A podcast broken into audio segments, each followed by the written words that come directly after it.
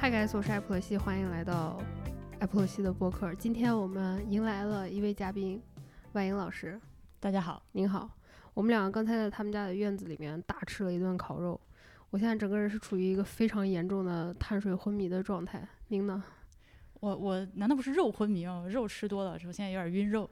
我西北的那个血，对对肉的话还好，就胆固醇再高，眼前一黑也还能扛下来。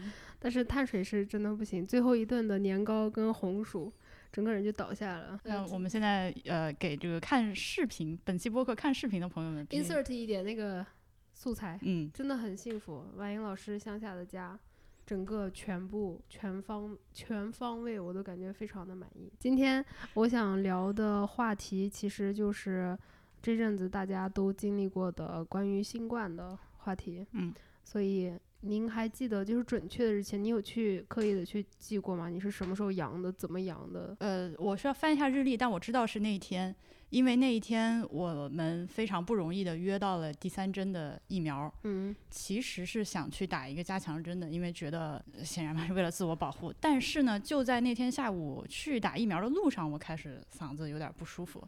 但那个时候说实在的，不是很确定是一般的嗓子不舒服还是怎么样了。嗯。所以还是打了疫苗，嗯，结果打完疫苗回来之后吧，这就很尴尬，因为你打完疫苗回来之后，确实是会有疫苗反应嘛。一般来说，打完疫苗会有点不舒服，所以当时对我们又说不清这个是疫苗太狠了呢，还是阳了呢，也不好说。直到过了两天之后，哦，OK，这个应该就是阳了，就是阳了，并且还打了一针。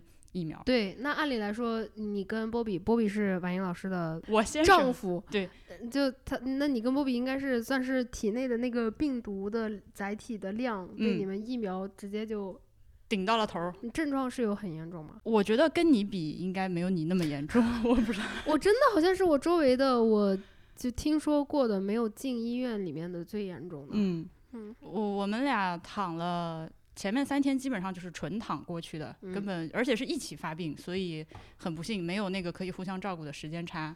啊，对，就一起来，然后躺着。我当时躺在那儿的时候，就觉得自己特别像那个《龙之家族》里面那个 Viserys 嘛，就苟延残喘的那个。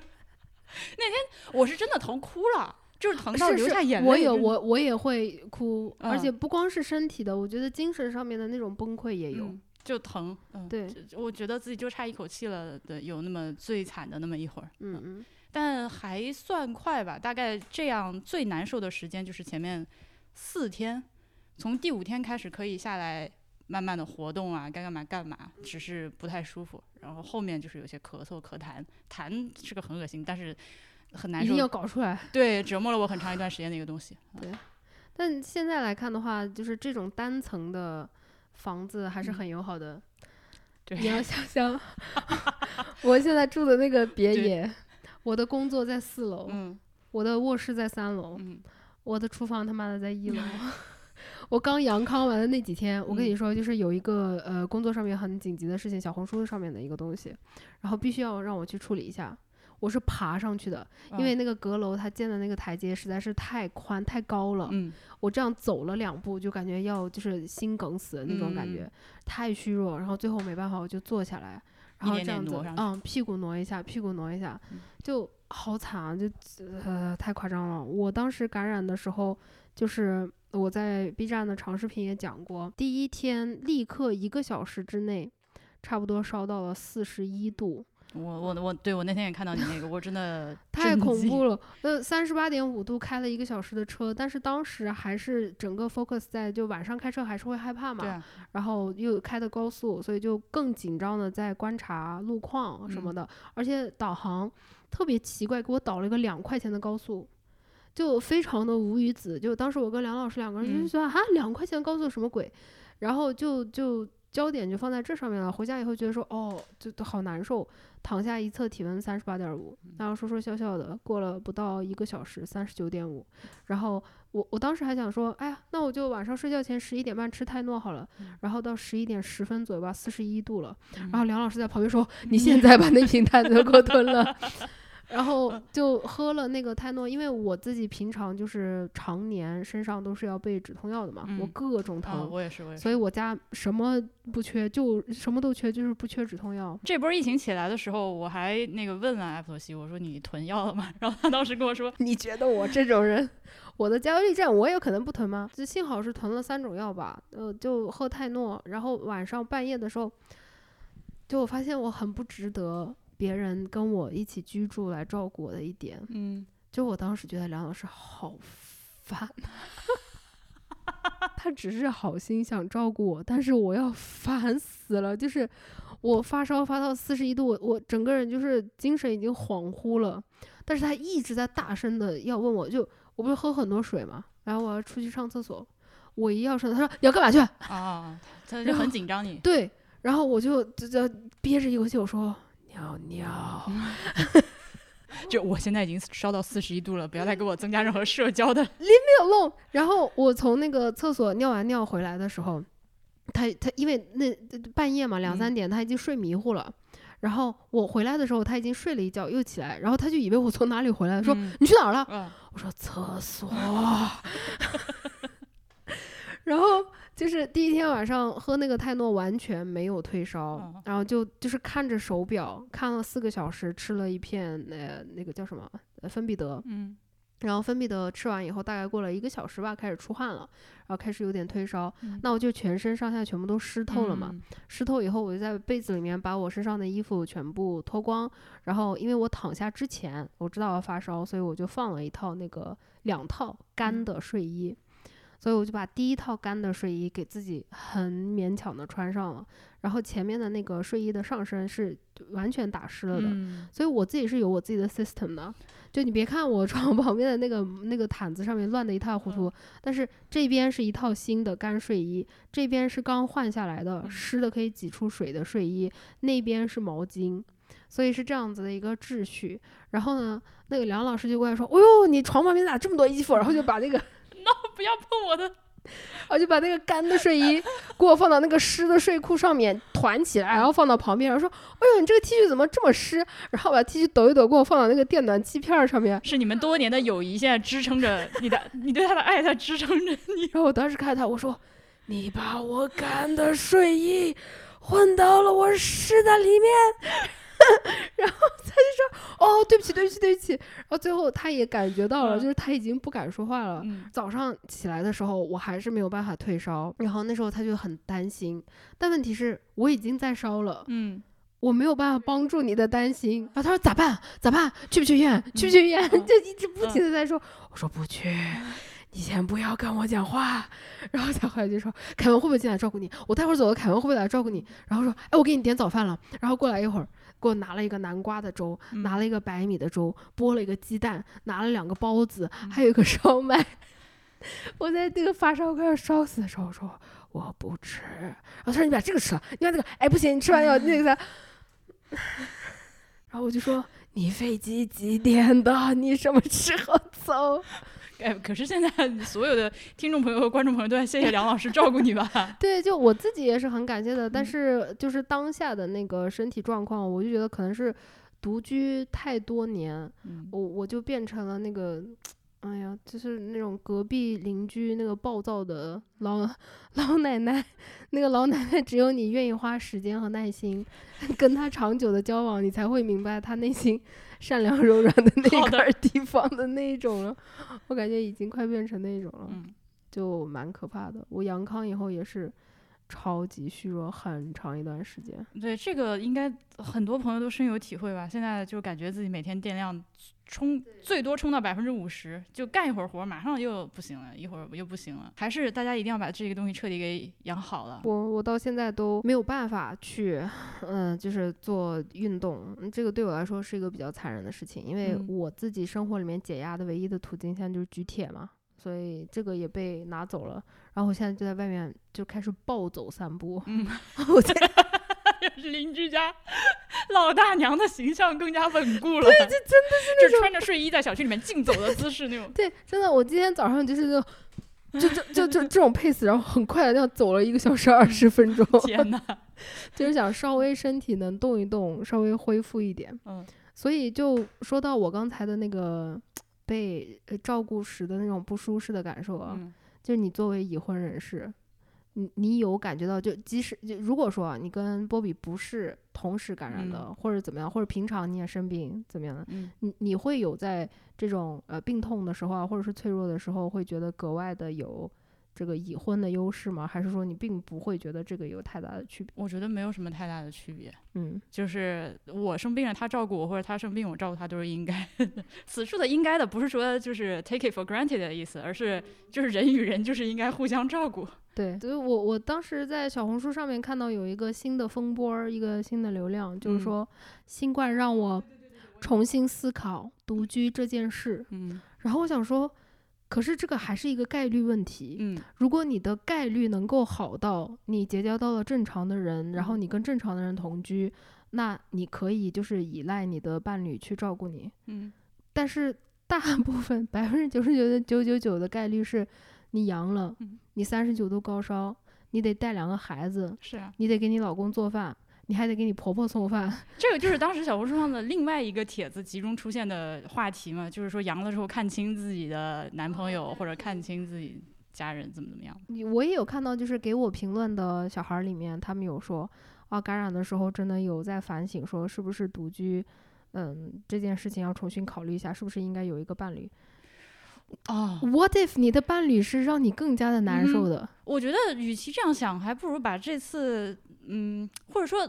我当然 对不起，我没有要教做人的意思，提供一个思路，就是你经历了这次事情之后，你可以把它看成是自己独居生活中一个算是比较大的挑战，然后以后再来考虑自己独居，不管是怎么安排好自己，或者说是做心理和物质上的准备的时候，你已经见过了比较糟的情况，对，就能更加从容自信、从容自信的去独居。呃，这么想 会不会舒服一点儿？就我可能是因为我自己单身，然后我自己独居。所以，我我反而会从这个角度考虑吧。我我是觉得很轻松、很自在的。嗯，因为我我代入的想了一下，如果我有一个伴侣，我还得就就也不是说我得完全听你的，但是我得顾虑你吧，就考量你，我得想问问你你想吃什么，然后呃或者也许我得呃承担。你的关心，忍耐你的关心，对吧？你给我做一碗饭，我还得吃那碗 我不想吃的饭。我自己独居生病的时候，我想吃什么，我外卖叫什么；不想吃什么，我就不吃。对，嗯，就我就觉得，嗯，就自己，我反而觉得新冠的时候，我独居。让我恢复的能顺利和快一些。我在，因为我一边在说，我一边在回想当时，就是我跟波比差不多是，因为我我们一般也不太会是那种，就是我们家显然不是那种，比如说男的动筷子我才能开始吃饭那种家庭，所以就是，呃，生病了的话，你想吃就吃，不想吃就不吃。嗯。就我如果吃什么，我当然会问你一下你要不要吃。对对。你如果不想吃，那我就吃我自己的。对。嗯。但问题就是，如果说嗯，对方给你很好心的做一碗白粥，嗯，就 how about 我不想。但有些时候就是别人的关心，你也不不好直接去拒绝什么的。必须努力跨出这个门槛儿，就是我现在不想吃，就只我不想吃。就我觉得那病得很重的时候，对波比一开始会伤心的，逼你吃，他他会有点难过的，就是我给你做了一个什么什么东西，不或者不光是吃的吧，嗯嗯，就是。总呃广泛意义上的所谓的对你好的一些事情，结果你现在不想要或者不想吃什么之类的话，但是我觉得这个这个坎儿一开始跨过去就会舒服很多了，就是你得直接说我现在不想吃，或者当时我还给身边还没有阳的朋友的那个建议，就现在你们肯定都已经知道哎，就是这轮已经过去了，就你觉得自己要难受的时候，要在自己躺下触手可及的范围内摆下所有药啊水。卫生纸、尿尿盆儿、尿盆儿，对尿的话，呃，什么水果啊，还有充电器啊，所有东西要摆在手边。对我当时枕边就有一盒树莓，我当时是把那个烧水器放到床头柜，然后把水、泡腾片全部，然后药，因为我是一个人躺嘛，我就把药放到床的右半边，然后就是还有那个功能性饮料。放到床的右半边，哎，我中间怎么样的物理退烧，你知道因为我吃药实在退不下来。然后因为上海室内的天气不是比室外要冷很多吗？然后梁老师走之前给我买了大概两箱那种什么脉动啊这了那了的。然后他在室温下待了三四天以后，他已经变变成了非常冰镇的温度。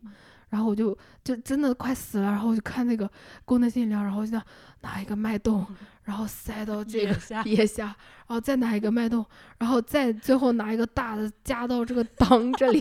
过了一会儿，那个体温下降，我说。Yes，真的有用，超有用。谢谢功能性饮料。对这个，呃，对这个降温的时候，其实你往额头上贴是用处不大的，你得你得把那个凉的东西放在自己大动脉、大血管上面。对，当时我还把那个呃饮料瓶也是放到脖子上，这样枕着躺一会儿，就那样子物理降温。哎，我我的我我是因为 我真的太惨了，婆媳怎么这么惨？第三天的时候来大姨妈，嗯，然后我大姨妈的那个肠胃反应就。随之而来，OK，就下面喷射，上面喷射，太可怕了。关键是我那个房子，我的那个厕所要从衣帽间走出去，嗯，洗漱台那边走出去，拐弯拐进去才是厕所。然后去一趟厕所回来就感觉真的是几乎要去世。然后呃，新冠不是它攻击免疫系统，你的凝血功能会变差吗？我那时候，我我这辈子我觉得我没有流过那么多精血，OK，太可怕了。我一天要换四个吧，三到四个那个苏菲的安心裤。嗯，哦，那真的是挺多的，就太可怕，我从来没有见过那种量。然后我当时我就想说，我是不是要去打止血针？OK，因为我周围有朋友，呃，来了十几天，十二三天，而且每天都是这个量。然后他，哇，那真的很吓人。对，他就虚弱的不行了，他就去医院打了止血针，把他。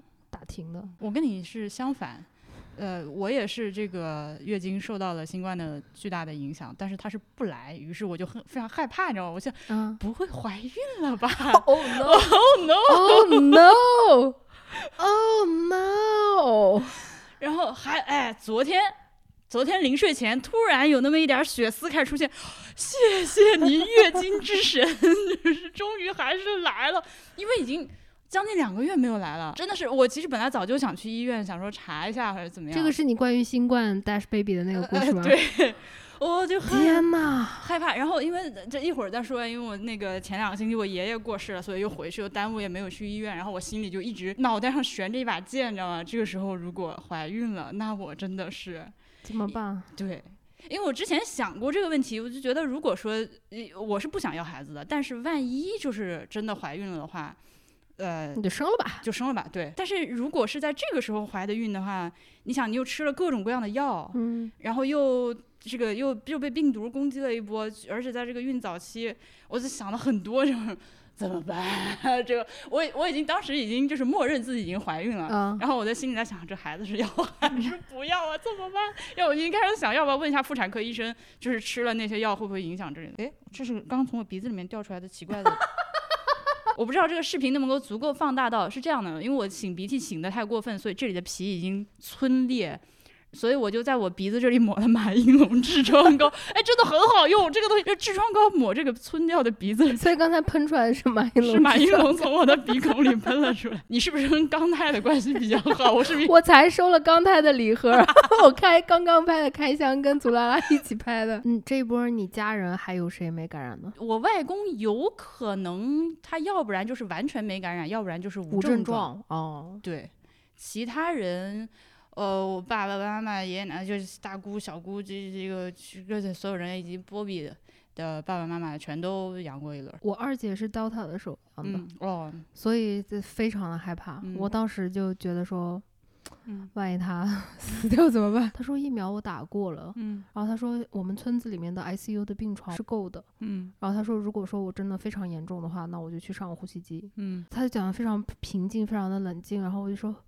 OK，然后我大姐是比较悲壮的，嗯，她因为上半年一直在异地他乡在工作，嗯，然后就封在那个工作所在地，在夏天差不多回到自己居住的城市的时候，被封在了医院，没有办法回家。大姐在医院封了好几个月之后呢，终于可以回家了，十一月份的时候，然后刚回家就阳了，然后他说他刚开始就是非常。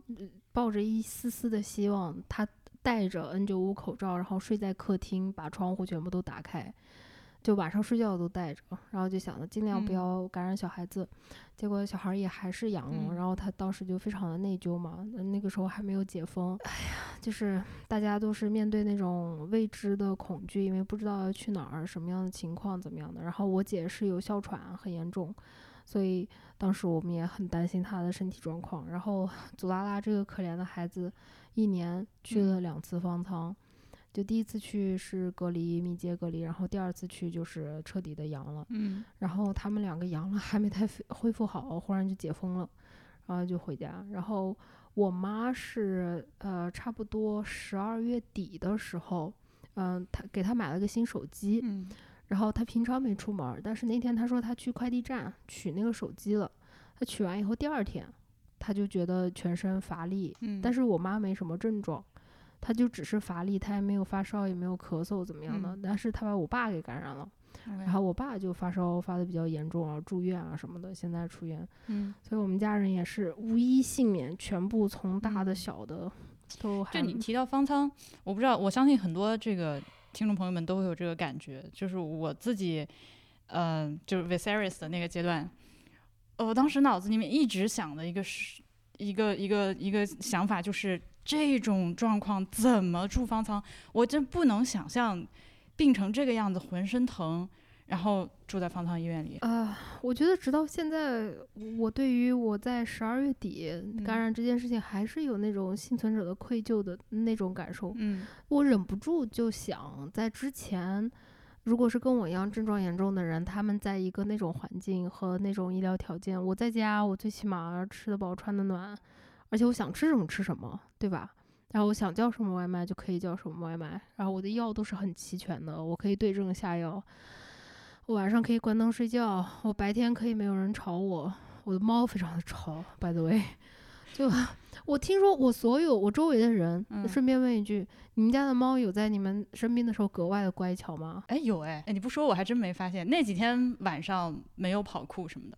我周围所有的就是周大姐他们家的那个狸花猫，嗯，是非常疯的，就到现在还是喜欢在在床上尿，没有任何原因，就是老子乐意的这一种。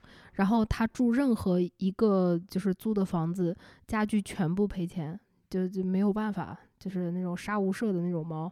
然后周大姐阳难受的那几天，嗯，元宝就是性格突变，然后就躺在床上陪他躺了几天。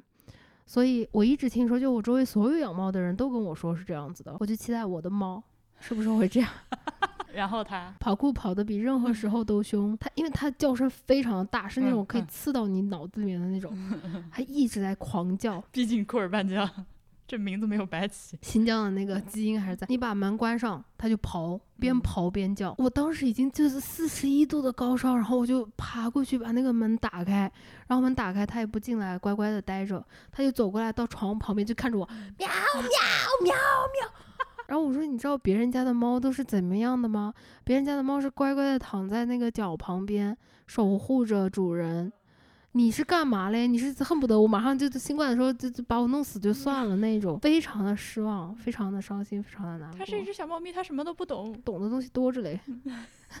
尤其是见了祖拉拉的猫以后，就我外甥女也养了一只猫，一只暹罗。哎呀，这这猫跟猫不能比，你一旦有了对比。你那个感情上控制不住。我自从见了他外甥女的那只猫以后，回家看咪咪，我是斜眼这样子，就觉得说小声，超小声说一句男的不行。我们家是两只小母猫，那两天乖得很。嗯，你说到家人这件事情，其实那个时候，因为他们都在湖北老家嘛，嗯，呃，是县城，就显然医疗条件是非常不好的。还是就是我小时候那个医院，它只是做了一些非常基本的翻新，就那个医院的上楼的楼梯是水磨石的那种。那种对，所以而且我们家是四个老人，我爷爷奶奶、外公外婆当时都在，八十多这个岁数了，就是属于那种非常高危的，而且他每个人都有一定的不同的基础病。一说放开的时候，我当时就是。显然最担心的是他们几个，呃，其中我爷爷和我外婆因为有比较严重的基础病，他们是按照之前的这个新冠诊疗方案是没有打过疫苗的，就是那种最危险、最危险的那一波人了。呃，我那个时候就说你们赶紧，现在如果还能打疫苗的话，想办法给他们打疫苗。但是其实说这个话的时候都已经晚了，就这个时候你如果再把他们就是这个八十多岁的人折腾出去打疫苗，其实是非常危险的。就那就算了吧，还没打就在家里，只要家里面有一个人。呃，得了这个新冠，你就是再小心再防护，因为它传染力实在太强了，还是全部所有人来一轮。呃，我现在我们家现在就是大部分人都很幸运的是，基本上没什么症状，对，但就只有我爷爷这把直接挂，最后十几二十天就是吃不下去任何东西，因为太难受了，吃不下饭，然后那个医疗条件也不行，而且呢，他就是这个状态，到后面我们都一致决定不要不要让他再去 ICU 再折腾那一轮了，就是其实他之前的身体已经比较不好，我还好。就是最后回去算是看到一眼，我我我一回我到他病房里面，他二十分钟他就走了，是就这样。但是虽然这么说，并没有是那种特别痛苦的伤心难过。说实在，其实过去这几年，你知道这个病它对于老年人这么凶险，就一直其实在担着这个心。然后这一轮一开始一说放开。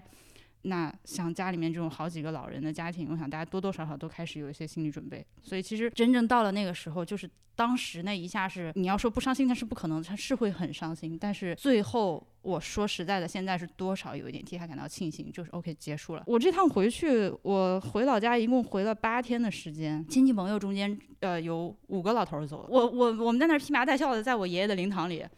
然后就是，哎，每天我爸都能接到一个电话，说，嗯，谁谁谁家老爷子又走了。所以他除了累死累活，因为我爸是老长子，所以他要，所以他要就是非常辛苦的去操持所有的这些事情啊。他这儿刚忙完，马上又赶着出去到挨家挨户的去走。我并没有觉得这件事情说是多么出乎意料，但是。真的就是每天都有这个亲戚朋友离世，那个冲击感也很大。嗯，你之前是一个就是有囤积的这方面问题的人吗？我觉个人觉得不太有。那你有因为这一次的这种各种风控啊什么的，现在有没有会有习惯性的囤？我会比以前买的多一些。嗯，对，但是我不会没有那种就是强迫性的觉得这个东西不买多一点我不舒服，那倒不会。对，只是就是比如说理性上会觉得这个东西应该稍微比之前的那个量。多一点，以前就是用快用光了再去买啊。是，哎，我我的那个最大的恐惧感是四月份嘛。嗯，当时我真的吓到，我没有预料过我在上海这样的一个城市，没有，但真的是没有人能想到。嗯，我买不到吃的，我买不到喝的矿泉水，嗯，因为是非必需品，非必要是吧？我都忘了那些词儿了。当时的那个恐惧，我觉得就是再也没有办法，因为当时嗯。没有任何办法去做疏导或者什么的，哪怕是可以视频咨询，你视频我不敢说这些啊，我没有办法去接受帮助，我也没有办法自己有能力去及时的做一个疏导。然后现在呢，它就变成了一个就是巨大的一坨屎，就卡在了这里。我直到现在，呃，我开车或者是自己坐车的时候，如果是经过城市的高架，在上海。城市的高架旁边不是有那种就是复制粘贴的那种高层的居民的住宅楼吗？我没有办法直视，嗯，就是出于当时的那个创伤，因为我现在说的我都已经 要哭了。就我当我看到那种住宅楼的时候，我的第一反应是，呃，一切时间还有所有的事情回到了四月份的那个时候，然后在那么大的一栋楼里面有那么多的人。经历着跟我当时一样的恐惧和哎呃各种各样的，然后我就会立刻就有一点恐慌，所以我就得把那个目光呃要挪开。嗯，对，所以我觉得这个可能是我为什么没有因为这件事情变成会去囤货的人。因为我觉得当时看到了这个情况之后，意识到了其实人力就是你能够努力照顾自己的那个事情是有边界的。你又能囤囤多少呢？而且你怎么知道你现在囤的东西是不是回头会需要哎你要的那个东西？因为每一次有不同的 shit 发生的时候，它需要你囤的东西都是不一样的。对，是吧？我那天看到什么，我偶尔刷就很少用微博，但那天一打开蒙脱石散的那个热搜第一，是吧？我当时在想，这是啥呀？是吧？前几天还在囤什么？啊，这前几天大家都在疯狂加价，想办法各种门路买的那个药是什么？啊，怎么又有了新的？然后我不知道你有没有意识到一件事情，我发现，呃，我周围的人，包括网络上面的人，嗯，原来是没有用药常识的。你记得当时第一波感染高峰的时候，各种各样的，呃，就是叠叠吃药，完了以后呢，呃，肾衰竭的，然后要做透析的。然后抢救不过来死的，各种各样出问题的，我其实我有一点惊讶，而且没有一个呃比较正常的或者说比较权威的渠道，它是可以给你多方面的去呃播放啊，给你传播一些最基本的用药的常识。不管是医疗科普，或者是其他的一些学科的科普的人，如果做时间长了，你可能作为一个科普的人，你会觉得这个东西还需要我再说吗？我总是一遍一遍的说，哎呀，我我的听众们、观众们，你们恐怕耳朵都已经起茧子了吧？但其实就是得，还真的就是得在不断、不断、不断的说。我到现在还得说，私处不要用香水。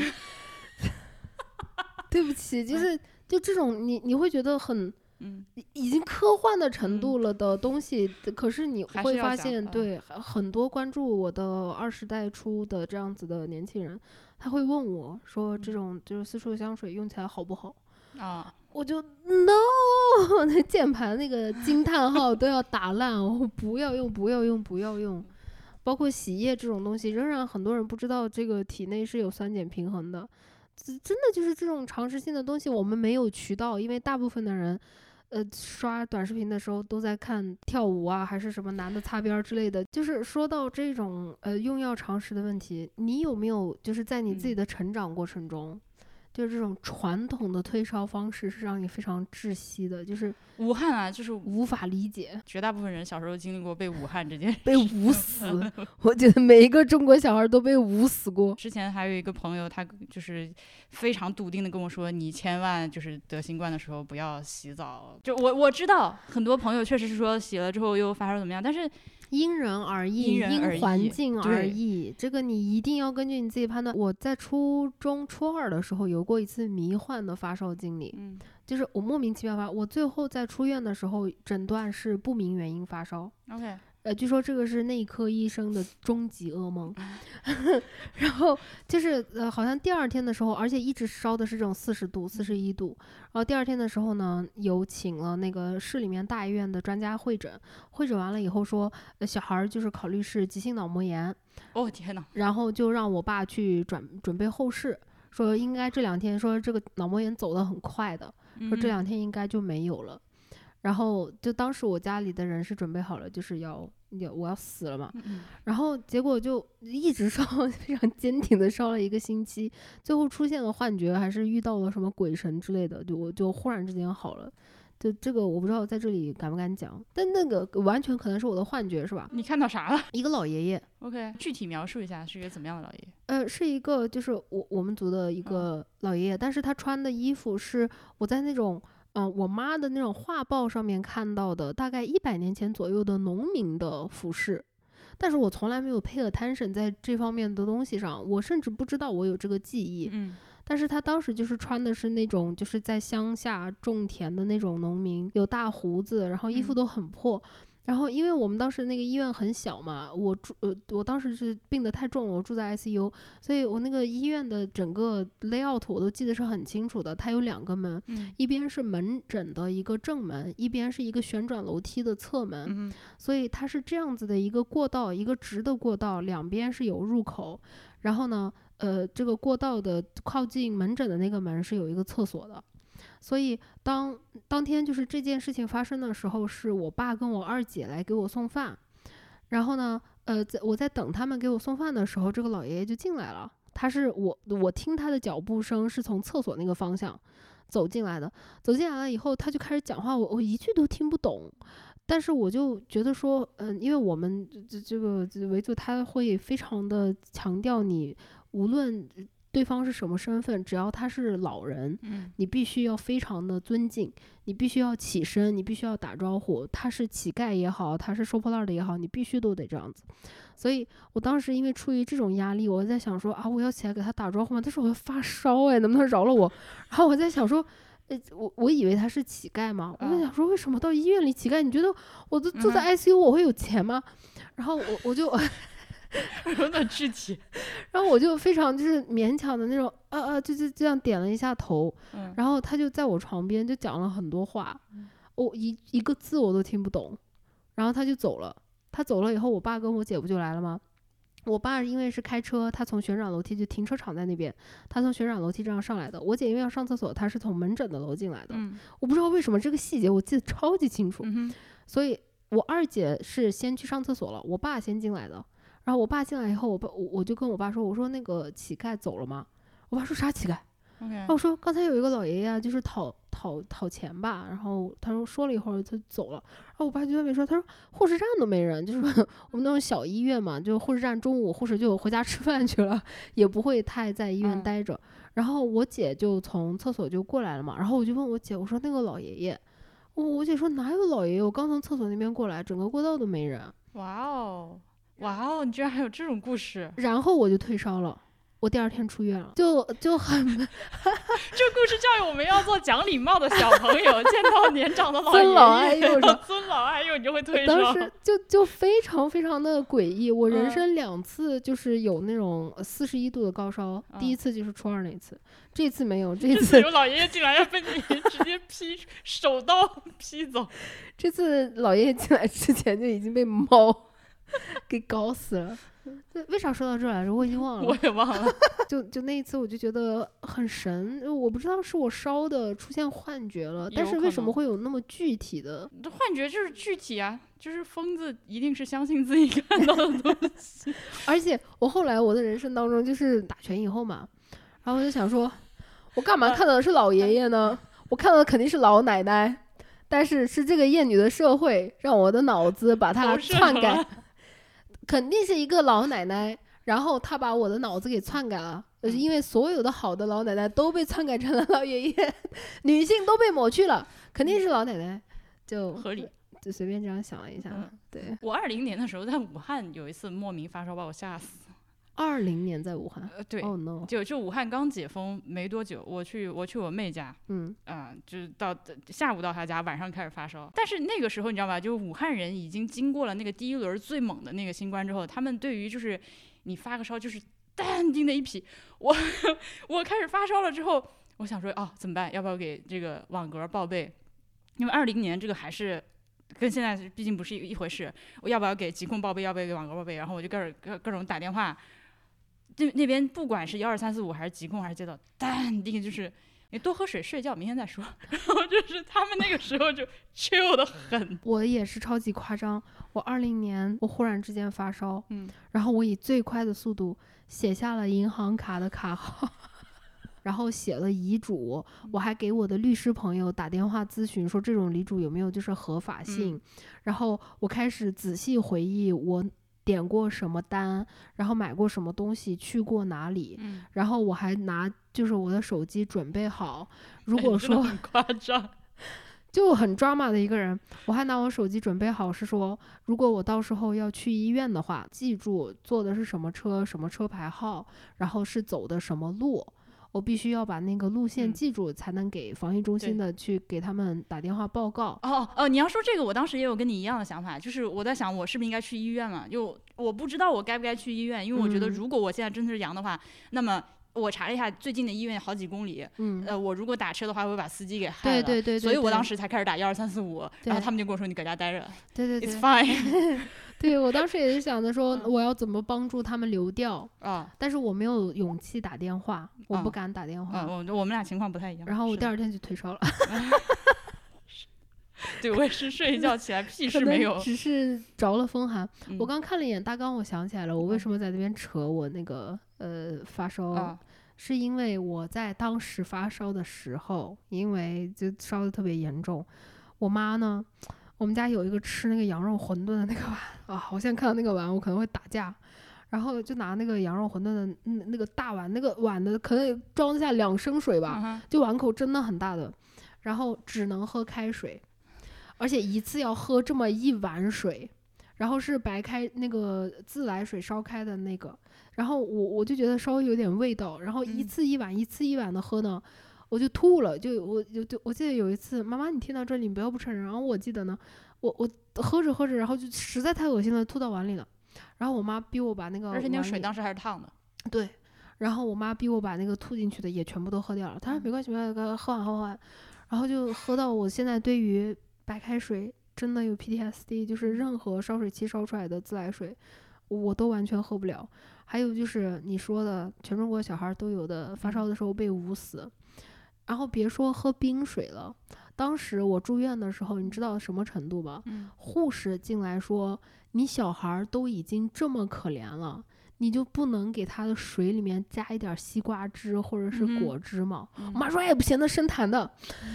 我，哎，为什么你妈会有这种中医的迷之说法？是怎么回事？你们唯一也有这种说法吗？当时就是有胃口吃的东西一概不能吃，然后他又从哪里找到一个偏方？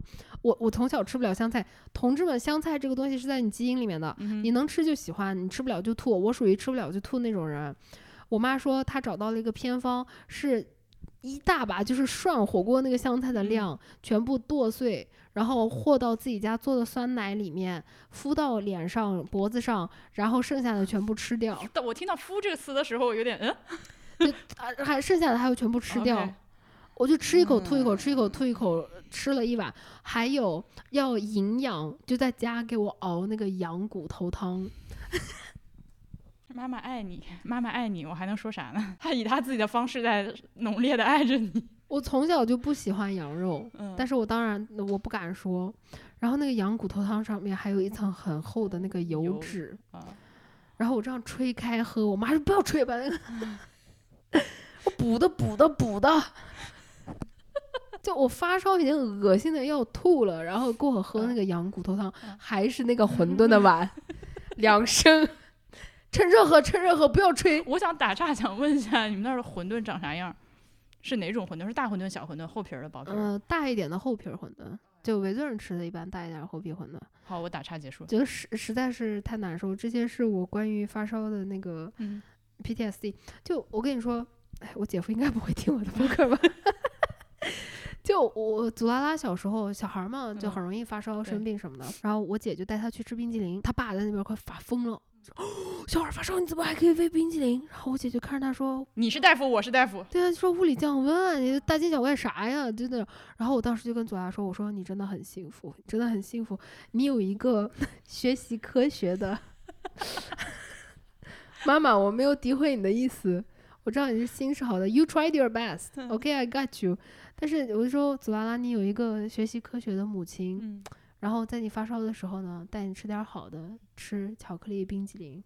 我的母亲，我喝羊肉羊肉骨头汤，白开水喝到吐，香菜配酸奶，这太难受了。然后这次发烧，我终于可以按照我自己的那个思路。啊，我的体温在攀升的时候，因为我觉得你就顺着你的身体嘛，包括洗澡的也是，你当你的身体觉得受不了洗澡的时候，你就是不该洗。对。但当你的身体肯定是觉得你洗了澡会舒服很多，你就是可以洗。我当时就是体温往上攀升的时候，就盖把自己盖好几层。哦，唐导的那个那个，对不起啊，没有植入广告。但是那个发热的那个背心，在我 发烧的时候真的救我狗命。然后就把我的体温捂到三十九度差不多以后，我就不冷了嘛。不冷以后，我就直接哗啊掰开。我周围的人再也没有人跟我说：“哎呀，把你的被子给我放起来，不要再着凉了。”对对对对对对。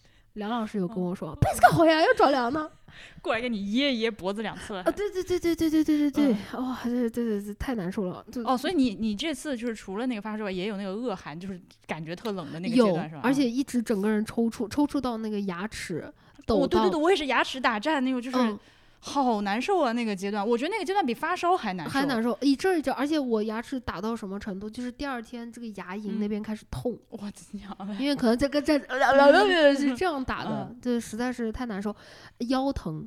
哎，我快要转阴的时候，我那个腰我躺躺不了，坐坐不了，侧侧不了，就疼的就就就这样子蜷着，然后那个眼泪就往下掉，然后咳嗽就不用说了，然后我的喉咙。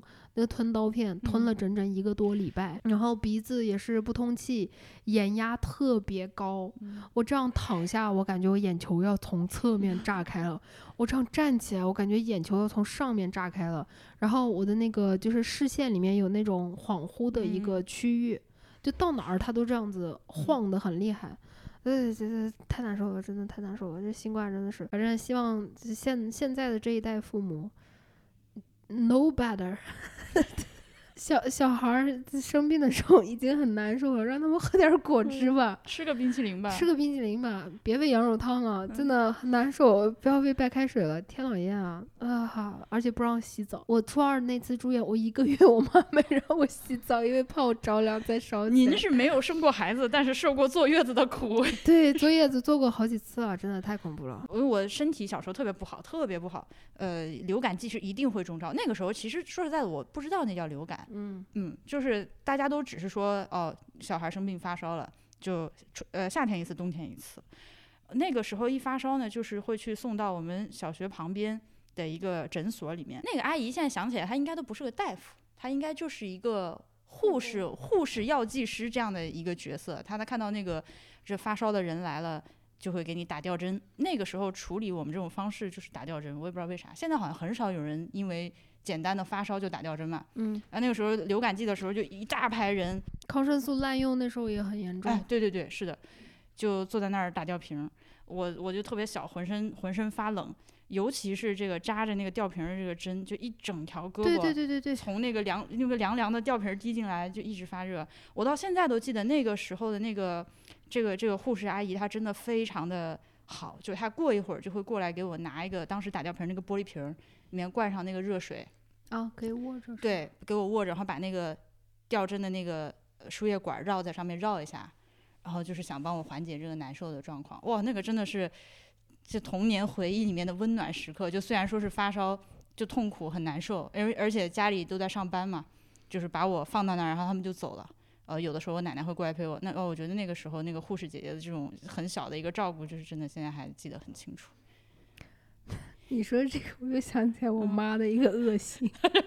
要干啥？我打吊针的时候，我会很害怕，我非常怕针头。住院的时候嘛，然后我就把那个手放到那个被子外面，嗯，因为放到被子底下，我很怕蹭到，我怕。我妈就过来给我狂盖被子。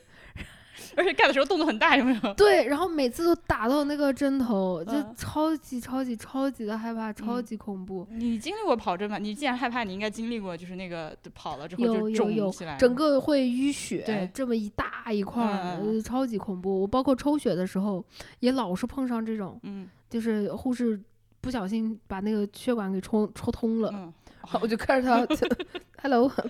嗯，这这这这这种的真的，而且我不知道为什么，就是成年以后忽然之间，我手上的这个血管变得非常的明显。嗯，但小时候就完全没有。对我小时候据说也是一个血管很难找不到。嗯，然后然后每次护士都是一顿戳一顿戳。我到现在我马上三十六岁了，我去做体检的时候，因为我那个去年年底去做体检的时候嘛，我进那个抽血室，然后我就把衣服这样撩起来。然后那两个护士都是比较年轻的那种护士，他们看到我手上满手的这个纹身啊，两个人就那种怔了一下，就就那种你知道吗？就哇，那纹身。然后我那样坐下来以后，哎，不敢打针。然后就在把那个抽抽血的那个针放进去，我就，然后就眼泪掉下来，然后他们俩就这样子 看着我说：“疼吗？” 我说。我我害怕，护士今天又上了一课，人不敢，人不可貌相，不可貌相。虽然我两个大臂全都是那个满臂的包臂纹身，但是还是会怕针头的啦。哎，你说到这个，我想再打打一个岔，就是关于我们那个去打疫苗第三针疫苗的那一天。呃，就那段时间，其实全国就是突然间一个疫苗紧缺嘛，大家都挺难约的，好不容易约到了，在开车开了五十多分钟，去了之后呢。呃，我们我和波比一起进到那个疫苗中心的那个门口的时候，看见那儿贴了好几个牌子，上面写的就是七十岁以上的老人，你需要有子女的陪同才给你打。当时我们俩看到这个牌子的时候，就在嘀咕说：“那这怎么办？那独居老人就不打了吗？”呃，明外独居老人是最需要打的这么一个人群。呃，结果呢，就我们俩打完了之后，在留观室待着的时候，呃，就真的来了一个老头儿。呃，那个老头儿他非常有礼貌。嗯，而且就是话说的很清楚，而看上去，呃，身体也很好。他来了之后，就先问我们旁边一个人，很很有礼貌的说啊，能不能请你帮我个忙什么之类的。但那个人就是，当然我可以理解，就他就是他他没甚至没有给那个老头机会让他说是什么事儿，就没有让他说下一句。问了要不要帮忙就不要，然后过来问波比。我们就大概猜到他是其实是这个情况。他还其实解释了半天，非常不好意思，他就说。啊，我也努力了，我去了这个医院那个医院，但是他们都不给我打，他们让我到这里来，不啦不啦，你能不能陪我一起去？那当然就是去啊，顺利的跟这个老头一起。打完了这个疫苗，他他也很感谢我这个事情，我就把它发到极客上了嘛。我说发了这样发发了这样一条动态，结果就会有人说这种事情你不应该做。哦，我当时真的好生气。我觉得这个已经是我们当时能给予这样一个人他最低限度的帮助。我并没有，他并没有要求我对他真的说是要照顾他，对他负责任或者怎么怎么样。但是最后就说哦，那你万一陪这个老头去打了疫苗，他出问题，他出了问题赖上你怎么办？生气也是有点意外，因为。OK，我们前些年的时候会，呃，那种大家网络流传梗，甚至连什么春晚里面都会有这种情节，就是啊，呃，什么老头儿老太太摔倒，你要不要去扶，是吧？但经过了这个新冠这几年，大家全体吃屎了几年 之后，还不能够做到在面对这样的困难的时候，呃，你出不出手，我先不说，你认为不应该帮助别人，这个就让我觉得很生气。关于这个问题。咱也不敢展开 说，对吧？无法。我觉得最基本的是什么呢？我觉得这三年下来，我最想反复说的一句话就是：人是可以选择不作恶的。然后这一条是最基本的。然后下一条呢是人是可以选择行善的，人是可以选择去做一些勇敢的事情的，去做一些别的事情的。你可以不支持，你可以不理解，但是也许大概 maybe。How about 你可以至少保持沉默，不要去泼冷水，不要去责怪那些在替你勇敢、在替你争取、争取一些。Anyways，都说了又是 下一条，下一条。你觉得目前你有什么明显的新冠后遗症吗？没有，就是极度的疲惫啊，这种你觉得跟那个没有太大关系？长 期以来就比较弱鸡，所以你我也。得新冠之前，就是早上十点以后就开始血量哇的掉。就这个炉子，朋友们，就是看视频的朋友们看到我背后有个炉子，这个炉子是双十一买的。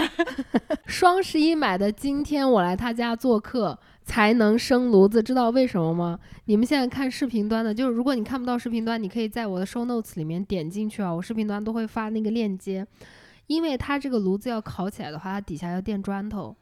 然后呢，这位女士她没有办法协助她的老公把这个炉子拿起来，然后垫砖头。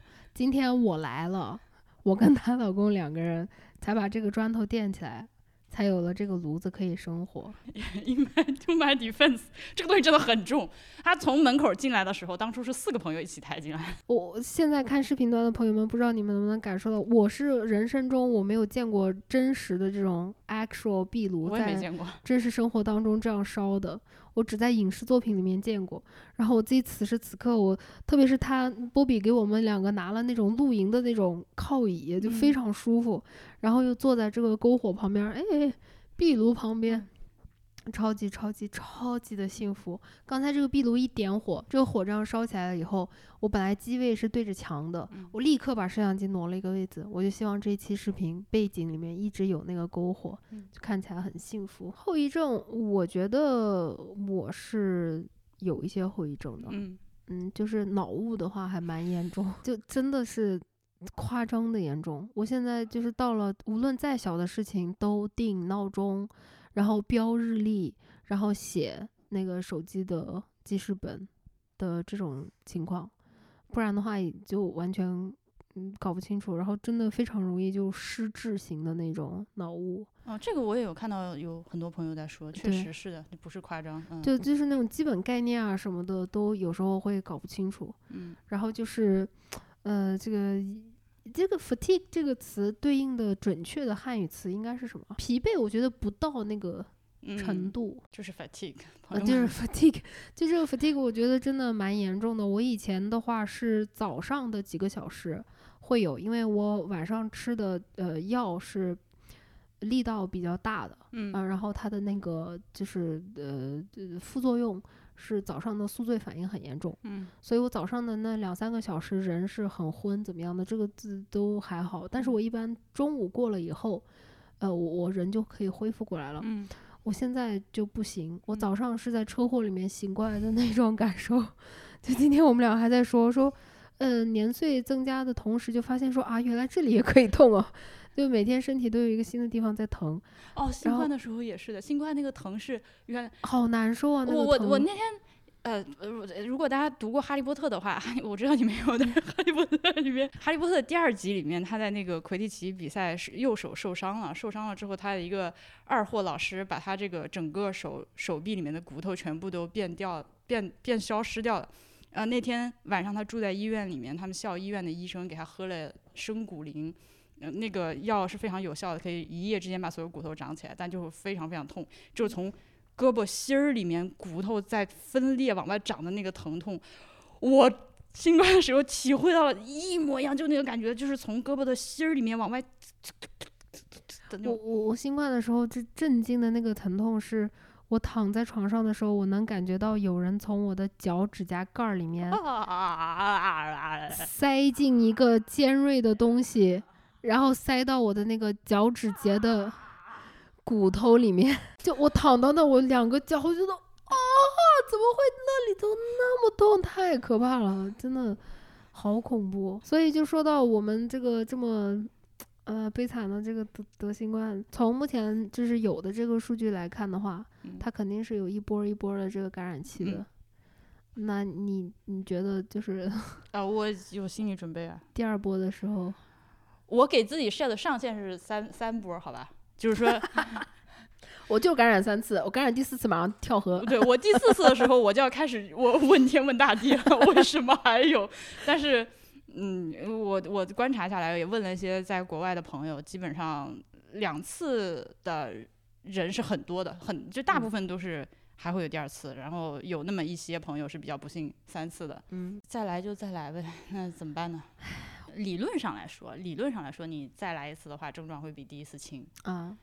理论上来说，我的这一个身体，我平常锻炼的程度，我对于免疫上面的补剂的给予，嗯，理论上来说，我还有非常严重的过敏性鼻炎，所有的 ser theoretically 那个词，马子气都不会说，咋说来的？theoretically 啊，就理论上来说，我都不应该那么严重的。那就祝福大家不要再。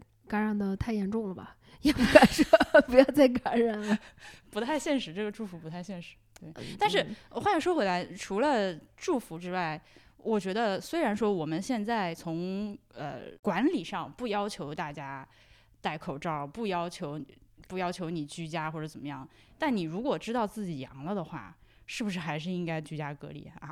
是有不少人觉得 OK，我阳了，所以我可以出去了，我也可以不用戴口罩了。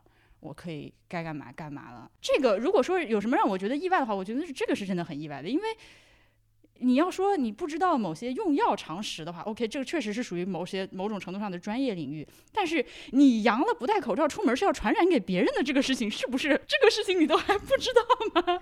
而且我觉得我有一个阴暗的猜想，就这样子的人，他跟之前三年一直吵吵着。老人小孩是一同一波人，真的，就我觉得这种最起码的公德心得有。但是我同时也理解，并不是每一个人都有我们的这种 privilege，是可以在家做一些事情，然后能有一些基本的收入。然后，嗯，自从现在这个取消了以后。他是不可以请病假的，就直接是嗯去薪假了。就如果说这个政策变成这样子的话，你对于一般的工薪阶族来讲，很多人他没有办法 afford 去啊，我七天不上班了，我就不上班了，这这没有办法。但是就这个抛开不谈，我不知道你有没有关注，小红书上当时出了一波阳了之后去餐厅打卡的潮流。我当时看到，我就觉得说完了，完了，没救了，没救了，真的没救了。就你为什么连起码的公德心都没有？为什么要这样？所以，如果你阳了，请你想一下，别人家有老人小孩儿，你既然喊了那么多年了，就实施一下吧，就保护一下那些免疫力脆弱的人，不要这样子。我靠！